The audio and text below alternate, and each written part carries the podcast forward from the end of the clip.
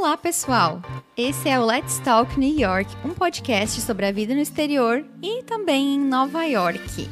Para quem não me conhece, muito prazer. Eu sou Laura Perucci, sou jornalista, blogueira, youtuber. Quem me acompanha deve conhecer minhas plataformas. Eu falo sobre Nova York, dou dicas sobre a cidade e a partir de agora também estarei com vocês num podcast. Estou muito animada. Aqui vai ser um espaço para falar sobre diferenças culturais, sobre lifestyle, sobre experiências, sobre tudo que remete à vida em Nova York, à vida no exterior. E eu vou ter um co-host nesse meu projeto, que é. Quem é? Se apresenta aí. Olá, pessoal. Meu nome é Tiago, sou marido da Laura e vou estar aqui nessa jornada desse podcast acompanhando vocês em alguns episódios. Bom, então o Tiago vai estar aqui comigo em alguns episódios, em outros vamos ter convidados. Moramos em Nova York há cinco anos e meio. Uh, Tiago é da área de TI. E eu já contei em alguns posts no meu blog, vídeo muito antigo no YouTube, a nossa história. Então, para para inaugurar esse podcast, a gente decidiu vir os dois aqui contar a nossa história e relembrar alguns fatos interessantes, porque é uma pergunta que eu recebo bastante. Então, hoje a gente vai contar um pouquinho dessa história para vocês. Perfeito, vamos lá então. Na verdade, tudo começou em agosto de 2013 quando ambos vieram para Nova York pela primeira vez, mas eu acho que vale fazer uma menção aí muito importante que ao contrário de muita gente que nos escuta, que nos conhece, a gente nunca teve esse desejo insano e louco de conhecer Nova York ou conhecer os Estados Unidos. Nem passava pela nossa cabeça visitar e tampouco morar, né? Verdade. A gente tinha conhecido até então só a Europa e também a Argentina. E até então estávamos ambos contentes nas nossas carreiras, digamos assim, e com um plano de longo prazo de mudar para o exterior, mas a princípio seria ir para a Europa, ir para Londres ou algum lugar é, na Europa mesmo. E Estados Unidos a gente sempre teve um, não sei se é um preconceito, alguma coisa assim, apesar de a gente não ter nunca nunca ter conhecido. Então a gente veio para cá em agosto com expectativas bem baixas, por sinal, assim. Vamos para Nova York, legal, mas ninguém estava assim, digamos, morrendo para vir para Nova York. Viemos muito mais como algo assim, ah, legal, vamos lá ver acho que não era preconceito. A gente simplesmente nunca teve essa vontade. Eu, eu, desde muito pequena, desde muito cedo, eu tinha vontade de conhecer Londres e Paris. Assim, Paris era um sonho. Mas não, não foi a nossa primeira viagem internacional. Nossa primeira viagem internacional foi Buenos Aires, né? Como muitos brasileiros. Eu acho que, na verdade, isso foi bom pra gente. Eu acho que também foi, de certa forma, influência das pessoas que a gente tinha ao nosso redor, que a grande maioria dos amigos tinha ido para a Europa, conhecia a Europa, e muito, muito pouca gente tinha ido para os Estados Unidos, ou falava dos Estados Unidos, pelo menos no nosso círculo de amizades, assim. Não tinha grandes expectativas, digamos assim. Bom, o Thiago, ele é da área de TI, né, de software, nerd, trabalha com computador, essas coisas todas. Nós dois somos de Santa Catarina, eu sou de Meleiro, Tiago é de Tubarão. Eu fui estudar em Tubarão, foi lá que eu conheci ele. A gente estava vivendo muito bem até que em abril de 2012 aconteceu uma mudança na nossa vida, né? Em 2012 eu fiz entrevista para algumas empresas e uma das empresas foi uma empresa de Porto Alegre bem famosa na minha área chamada ThoughtWorks. De início eu achei que eu não, não tinha chance de passar no processo seletivo, até porque meu inglês era bem básico e eu não achava que eu era tão bom tecnicamente, tinha muito a aprender ainda. Mas aí, em, em abril de 2012, eu me mudei para Porto Alegre e a Laura continuou em Tubarão. A empresa atendia vários clientes internacionais, digamos assim, ou clientes americanos, clientes fora do Brasil.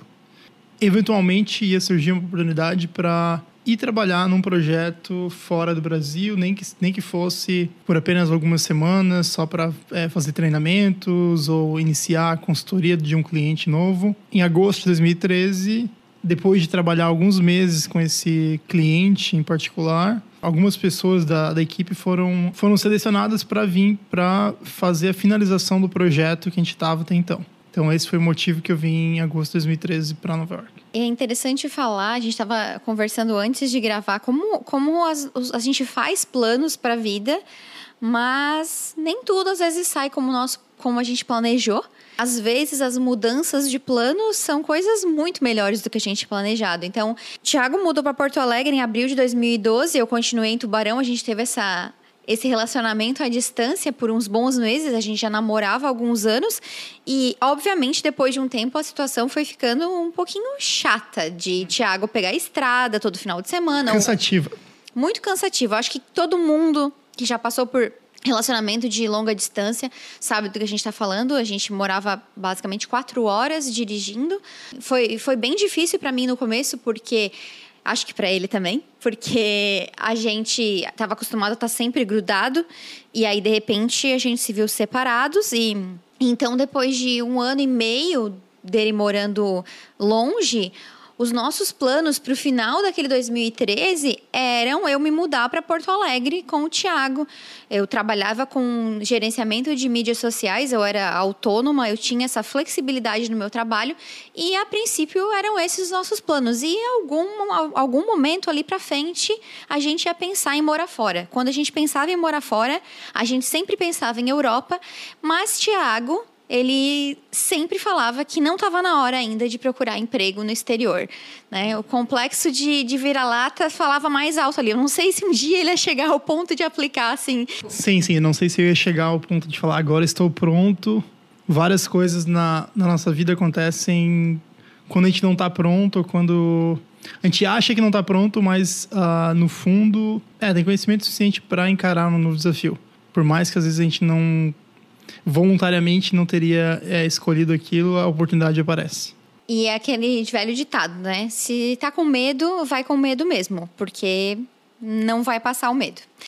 Bom, e aí, naquele ano, o Tiago já tinha, no ano de 2013, o Tiago já tinha começado a ouvir as conversas que provavelmente ele iria vir para Nova York para passar algumas semanas num projeto.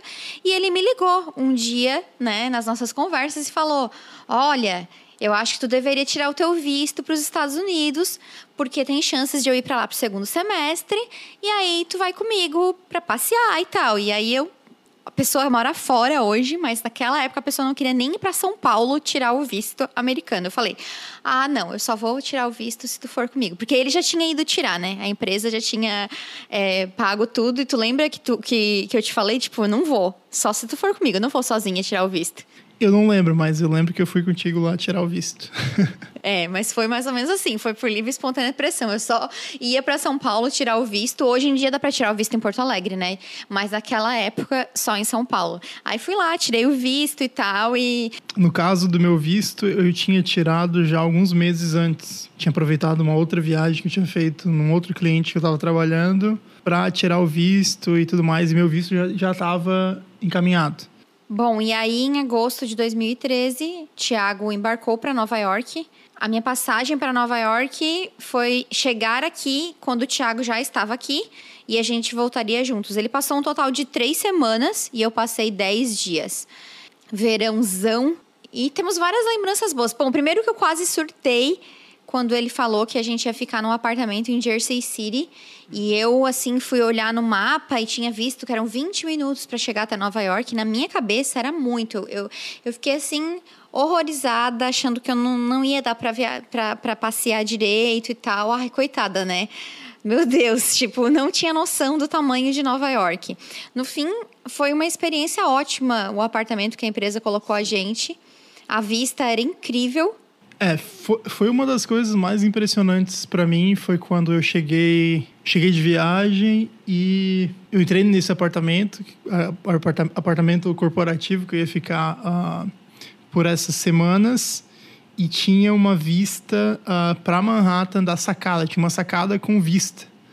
E foi algo impressionante. Eu estava acho que num, num andar bem alto, num andar, sei lá, 35, 40. É a imagem que eu, que eu guardei por muitos anos. Por um lado, inicialmente foi ruim, de certa forma, ficar, é, saber que ia ficar em Jersey City, que era fora de Nova York. Mas, por outro lado, foi muito bom porque hoje a gente, hoje a gente sabe que para ter uma vista legal é só saindo fora da ilha mesmo, né? Então, e essa, e essa vista vamos dizer, a gente tem na lembrança ainda, né? Hoje, definitivamente, antes que alguém pense em perguntar, a gente não tem nenhuma ressalva quanto a, quanto a ficar em Jersey City, tá? Era realmente porque, assim, eu não fiz meu dever de casa na época, eu não pesquisei absolutamente nada sobre Nova York, sobre logística e tudo mais, mas hoje vocês têm o meu blog, né? E aí eu posso dizer para vocês que é um ótimo lugar para se hospedar. Mas eu tenho uma outra lembrança dessa, dessa sacada, porque eu lembro que foi de lá que eu avistei muito, muito pequenininha, mas eu vi a Estátua da Liberdade. E aí foi meio que quando caiu a minha ficha, assim, cara caraca, tô em Nova York. Porque quando tu vê né, essas coisas, quando tu vê um táxi amarelo, ou, mas no meu momento foi realmente quando eu abri a sacada e eu vi a Estátua da Liberdade, bem pequenininha. E acho que tu que me falou, eu não sei, mas eu me dei conta de alguma maneira que aquela era a Estátua da Liberdade. Eu falei, gente, é a Estátua da Liberdade, que era uma das coisas que eu mais queria visitar. E eu lembro de, de ter falado para o Tiago o quanto eu tinha gostado da cidade, assim, logo que, que eu cheguei. E, e eu falei para ele: Nossa, tu deveria encontrar um emprego aqui. E ele, não, é muito complicado e tal. Mas antes da gente entrar nessa parte, vamos lembrar de umas coisas engraçadas da, da nossa primeira vez em Nova York? A gente teve uma vida muito boa durante esses 10 dias, especialmente, que eu tava aqui. Tiago tinha um cartão corporativo, um cartão para ele ter as despesas dele diárias cobertas, né? Então ele tinha um. Que é o chamado per diem, uma quantia diária que a empresa paga por dia para comida, alimentação, enfim, transporte. E no caso, eu lembro que também tinha um, uma, uma quantidade que era para entretenimento no final de semana. Nessa empresa em particular, quando as pessoas ficavam, iam viajar para um cliente, ficavam por mais de uma semana, por mais do que o os dias úteis, assim, ah, durante o final de semana, para não precisar viajar e tudo mais, tinham, além do por dia, que é o por dia nos dias de final de semana que não são dias trabalhados, também tinha um, diz assim, um budget, uma quantia adicional para, é, para entretenimento no final de semana. Então, que era bem, bem interessante. Eu acho que foi essa viagem que também despertou um pouco na gente essa, essa nossa paixão por restaurantes, né? Por Com gastronomia, certeza. né, Tiago? A gente tinha um. Era, tinha, era, uma, era é. uma quantia bem boa, assim, por dia. Eu acho que era em torno de 80, 100 dólares por dia. Quando a Laura não tinha chegado ainda, eu não, não tinha grandes gastos. Então, esse, esse dinheiro acumulou. As pessoas vão pensar. Esse dinheiro acumulou. Quando a Laura chegou, a gente aproveitou para ir em restaurantes, enfim, ver coisas, subir no, no Rockefeller, no Top of the Rock, né? A gente comeu tão bem esses 10 dias que eu fiquei em Nova York com o Thiago, que no final do, dos 10 dias não tinha mais crédito no cartão. A gente teve que pagar do nosso bolso para chamar o carro para ir para o aeroporto, porque a gente literalmente gastou tudo em comida tudo em comida. Comida e passeios. Teve um dia muito engraçado, tu lembra? Que a gente, depois que o Thiago terminava de trabalhar, eu encontrava com ele e a gente decidia onde a gente ia comer. E um dia andando, tipo, a gente bem informalmente vestidos, assim. E eu lembro que a gente entrou no restaurante, a gente não olhava muito. A gente. A gente e a gente entrou nesse restaurante, falou, falamos que queríamos mesa para dois, e foi a única vez que isso aconteceu. Em todos os lugares tem um menu na porta. Tu sabe o preço das coisas antes de entrar no restaurante. E nesse dia foi muito engraçado, porque daí eles deram. Eles, eles deram. Ah, vocês não querem ver o menu, tipo, antes de sentar? Tipo, uh, tem certeza que vocês têm dinheiro para comer aqui? E a gente, tipo, não, tá tudo, tá tudo bem, a gente quer a mesa sim. Aí a gente ficou. Foi muito engraçado, mas óbvio, a gente tinha dinheiro para pagar a conta, mas foi bem curioso o que aconteceu, porque isso nunca mais, em cinco anos e meio morando aqui, isso nunca aconteceu. Eu acho que realmente a gente não estava vestido adequadamente para aquele restaurante, mas a ignorância é uma benção, né? A gente não tinha se dado conta disso mas também não fomos impedidos de, de sentar.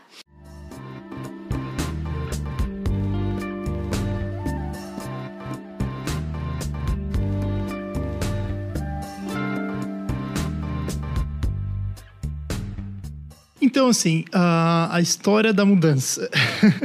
Então, antes de eu, de eu, viajar, de eu vir para Nova York oficialmente, um dos colegas meus lá na minha empresa, lá em Porto Alegre, falou para fazer um experimento com o meu currículo no caso com o site LinkedIn. Ele falou para terminar meu currículo e tudo mais, mas principalmente mudar minha localização do perfil para a cidade de Nova York. Quando eu cheguei aqui, uma das primeiras coisas que eu fiz foi abrir o, LinkedIn e troquei a minha localização do Brasil para Nova York para ver se, se eu receberia contatos de recrutadores, né? Não sei se muita gente sabe, mas aqui em Nova York, nos Estados Unidos como um todo, para algumas áreas tem os uh, o que é chamados de recrutadores que são freelancers ou ganham por talentos ou por pessoas que eles conseguem colocar nas empresas e eles ganham uma boa porcentagem, só que se eles não conseguir fazer alguém ser contratado, eles não ganham nada. Eu acho que vale dar um contexto para as pessoas de que a área de tecnologia da informação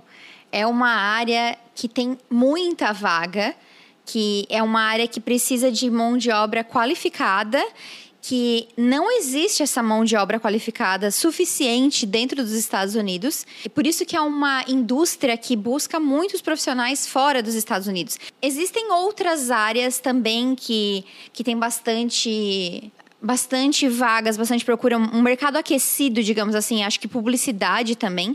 Assim, tirando pe pelos nossos colegas, né? É, maioria é a área do Tiago, de tecnologia da informação, a área de publicidade e a área de, do mercado financeiro. Como são mercados super aquecidos, indústrias super aquecidas, que existe uma, uma rotatividade de profissionais muito grande e as empresas elas, elas querem né, sempre a excelência, sempre o melhor, os como falta profissional também, os salários são altos. Então existe essa toda essa esse comércio entre aspas, não diria assim, mas essas transações, esses essas negociações, essas buscas incessantes por profissionais qualificados e só um ponto para deixar bem claro.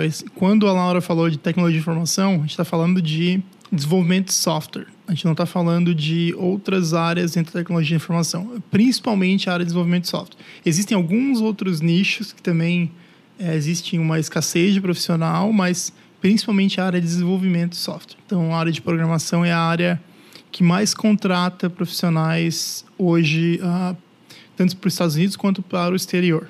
Por exemplo, Laura falou que a área financeira é a área de publicidade. Sim, porém é muito mais comum pessoas virem transferidas do Brasil para a área de, da área financeira e da área de publicidade do que pessoas conseguirem entrevistar para uma empresa e virem com trabalhar direto uma empresa nessas áreas uh, em questão. A área de programação, eu diria que é uma das únicas áreas que permite esse tipo de mudança. Então, assim, uma das coisas uh, bem interessantes que acontecem em Nova York e também em várias cidades dos Estados Unidos e no exterior são esses recrutadores, assim, por conta própria, headhunters, né, como o pessoal fala, que eles estão em constante busca de profissionais que estão na localização da empresa, né? Então, principalmente se é uma vaga para Nova York, então os recrutadores vão estar pesquisando talentos que têm as habilidades em questão, experiências e habilidades para a vaga em questão e estão em Nova York ou nas proximidades. Por mais que uh, eles também estejam dispostos a contratar profissionais de outras cidades dos Estados Unidos e tudo mais, por uma questão de mudança e tudo mais, eles preferem contratar pessoas que estão na cidade ou já trabalham nas proximidades. O efeito que mudar o meu perfil no LinkedIn teve foi de eu começar a aparecer nessas buscas desses recrutadores. Viram que uh, eu poderia ser um, um, um bom perfil para a vaga que eles tinham uh, disponíveis. Então, o que começou a acontecer assim que eu mudei foi que vários recrutadores começaram a me mandar mensagens no LinkedIn se eu estava interessado numa determinada posição. Alguns também perguntavam questão de visto e tudo mais, se eu tinha visto de trabalho. Vários outros suge sugerem ou sugeriram na época, né? Ah, vamos fazer uma, uma call de 15 minutos para me explicar melhor. Eu acho que teu perfil tem um grande potencial, mas eu queria conversar contigo para ver se, se realmente faz sentido. Como eu estava trabalhando bastante, também passeando, eu acabei não respondendo muitas dessas mensagens. A técnica até então tinha funcionado, porque eu tinha recebido vários, várias mensagens, porém nada de efetivo, nada. Vale salientar aqui que o Thiago mudou a localização dele no LinkedIn só para ele saber como estava o currículo dele se o currículo dele estava competitivo, se ele tinha alguma chance. Foi totalmente despretensioso, sem nenhuma intenção a mais, né, Tiago? Foi mais como um termômetro mesmo. Não tinha muito, assim, objetivo de mudar ou. Quando Laura chegou aqui em Nova York, se apaixonou à primeira vista por essa cidade, botou muita pilha para o Tiago levar essa história a sério. E quando a gente voltou para o Brasil, Tiago começou a responder esses recrutadores, né? E aí foi um funil assim que não sobrou quase nada, né? Mas tudo barrava no maldito do visto. Que hoje a gente não vai falar sobre isso, senão isso merecia um episódio inteiro, né? Tem um recrutador lá que continuou falando com ele, não sei porquê. Então, quando a Laura chegou em Nova York, lá em agosto, eu tinha já, já tinha mudado meu perfil e já estava recebendo algumas mensagens. E aí eu falei para ela: Olha só, recebi algumas mensagens aqui, meio que rindo, brincando. Eu não sei porque a gente teve essa discussão e tu falou: Não, tem que começar a responder, eu quero vir para cá. E aí a gente, daí eu comecei a responder e a interagir com esse pessoal. Até então eu estava só no. Só na, na passiva ali, só, tipo, lendo as mensagens e, e admirando essas mensagens, assim, digamos. Tu acha que se eu não tivesse botado pilha, tu não ia ter respondido? Acredito que não. Então, Olha aí, gente, ó, é por isso que a gente está aqui. E aí, quando voltei para o Brasil, fiz várias entrevistas iniciais com recrutadores, ou na primeira ou segunda conversa, o, o tópico do visto sempre entrava na jogada e muitas vezes era um item que já desqualificava o candidato. Ou eles falavam, é, nesse momento a gente não está patrocinando nenhum visto, talvez ano que vem voltamos a conversar. E aí, depois de um tempo, eu fiquei sabendo de que o motivo pelo qual a grande maioria das empresas não estavam dando procedimento naquele momento é que o visto o mais usado, o mais famoso para profissionais de tecnologia é o H1B e ele, e ele tem uma datas específicas para aplicar e para conseguir iniciar é, o trabalho numa nova empresa. O que aconteceu foi que um dos recrutadores que me contactou assumiu que eu já tinha um visto de trabalho. Por mais que num dos e-mails iniciais que a gente trocou, eu falei que eu precisava de um novo visto. E o que ele entendeu foi que eu precisava renovar o meu visto atual e não obter um visto novo. Salvos pela falha de comunicação. Gostou do meu perfil, a gente conversou tudo mais e ele agendou entrevistas com todo mundo da empresa que eu estaria aplicando para vaga. Eles falaram: "Então, Thiago, vem para cá, vem para Nova York". Eles queriam que o Thiago viesse para Nova York para fazer mais algumas entrevistas pessoalmente e e aí compraram passagem para ele, bucaram hotel e aí o negócio ficou muito sério, porque daí eu fiquei assim: "Ah, tá. E aí marcaram a passagem do Tiago para um domingo. Lembre que a gente voltou de Nova York final de agosto. Final de setembro, início de outubro, Tiago estava com essa passagem. E aí eu lembro que, bom, ele ia embarcar de Porto Alegre, eu estava na casa dos meus pais, eu estava num domingo de manhã na casa da minha avó.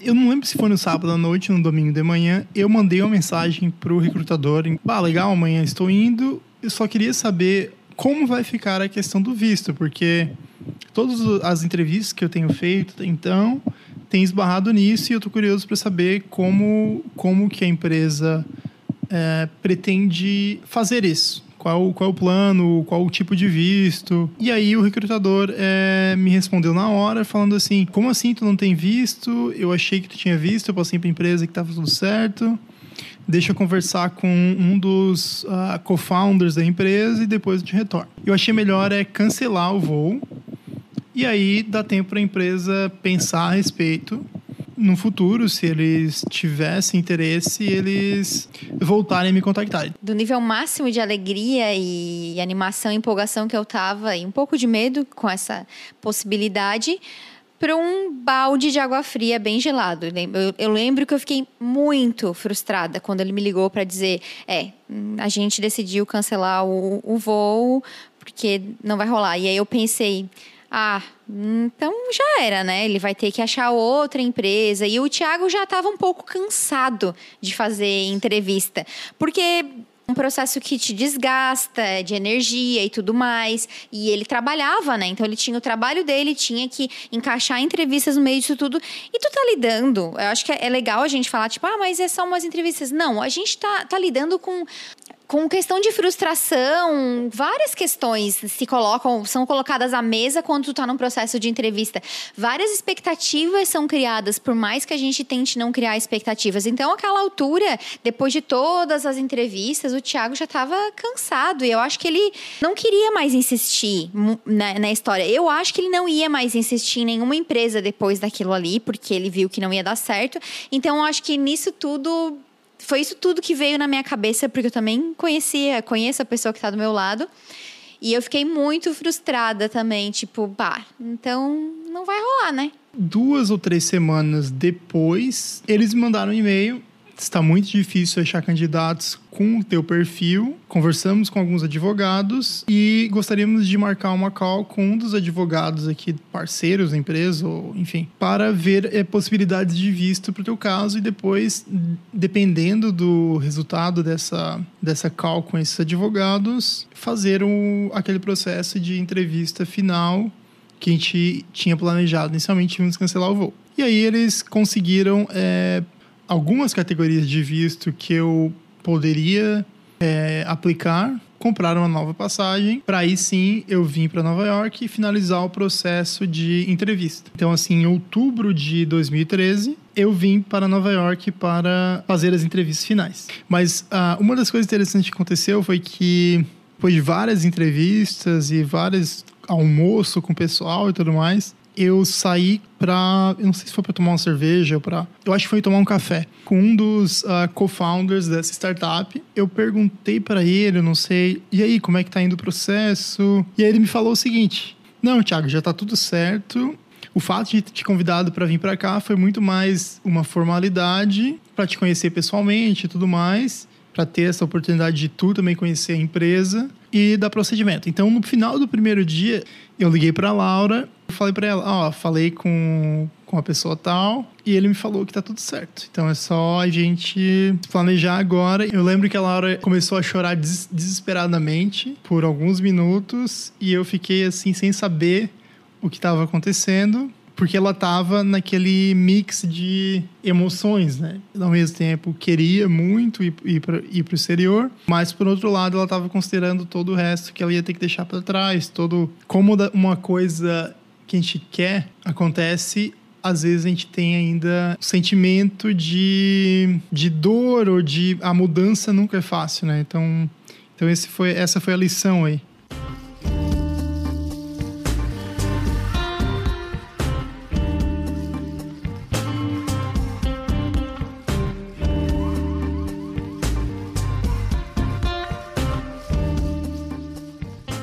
Depois de algumas conversas, ficou, começou a se dar o procedimento ao, ao andamento processo do, do, processo do visto, né? E a gente acabou indo para São Paulo tirar esse visto no início de dezembro, deu tudo certo. E aí, lembro que a gente ficou muito tempo sem saber qual seria a data da mudança, até que enfim falaram, o Thiago pode começar depois do ano novo, porque daí a gente não sabia, a gente não sabia nem se a gente ia passar o Natal com a nossa família ou não. E aí a nossa mudança ficou pro dia 2 de janeiro de 2014. Entre o Thiago saber que ia mudar em outubro até a nossa mudança em si, foi um monte de burocracia que a gente passou, né? Tanto a tirar o visto, casar no civil, porque nós não éramos casados. O casamento tinha que sair antes da gente tirar o visto, então assim foi uma corrida contra o tempo, porque então foi isso a gente passou esses dois meses aí lidando com essas questões burocráticas, né? Uh, casamento, visto, desapegos emocionais, desapegos materiais. Eu morava sozinha em Tubarão, o Thiago dividia apartamento em Porto Alegre. Ele saiu da empresa no final de novembro. Ele ficou dezembro inteiro, digamos assim, de férias. E eu saí do meu apartamento mais ou menos nessa mesma época também. Fui morar com a minha mãe. Eu tive que vender um apartamento inteiro, né? Móveis no apartamento inteiro. E uma das lembranças que eu tenho também é de eu com todas as minhas roupas na casa da minha mãe, a gente fazendo uma triagem do que, que, eu, que eu ia levar e do que, que eu não ia levar. E é, ela foi muito importante nesse processo, porque eu era muito apegada. E a minha mãe falava: tu não tem noção, né? Do inverno que tu vai pegar, tu não tem noção. Porque eu falava: ah, não, isso aqui já tá suficiente e tal. Só a família e amigos mais próximos sabiam. Eu, eu sou muito também disso, assim, eu não gosto de contar algo até estar 100% concretizado. E aí, dia 2 de janeiro de 2014, os meus pais nos levaram para Porto Alegre, que a gente tinha um voo diurno. Na época existia o voo da American Airlines para Miami.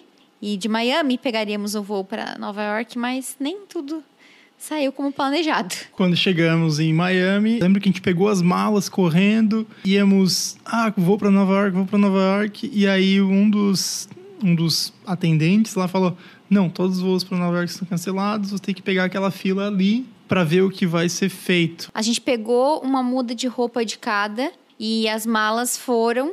porque daí isso, isso ia acelerar o nosso embarque no outro isso, dia. Isso. Por sorte, quando a gente chegou em Nova York, as quatro malas estavam nos esperando. É, a gente chegou em Miami num, num dia à noite, a gente só conseguiu embarcar para Nova York no outro dia à noite, 24 horas depois. A gente passou um dia, a gente pegou um hotel para dormir, voltamos pro, pro aeroporto muito cedo pela manhã, ficamos lá o dia inteiro e uma confusão, uma confusão. Eu lembro, eu lembro que momentos antes de chamarem o nosso nome, sei lá, oito da noite, pra gente embarcar, eu sentei no meio da sala de espera, da sala de embarque, eu comecei a chorar. E eu juro, tudo que eu queria era voltar para casa. Naquela altura do campeonato também, nem eu nem o Thiago, a gente se sentia super seguros e confidentes com o inglês para poder conversar, para poder pedir informação um mix de, de sentimentos muito grande. Não, não foi fácil assim. Chegamos em Nova York com um frio de menos 16, pegamos um táxi e chegamos num apartamento que a gente tinha pré-alugado já no Brooklyn. Lembro das ruas com toneladas de neve. E assim que começou a nossa história aqui em Nova York.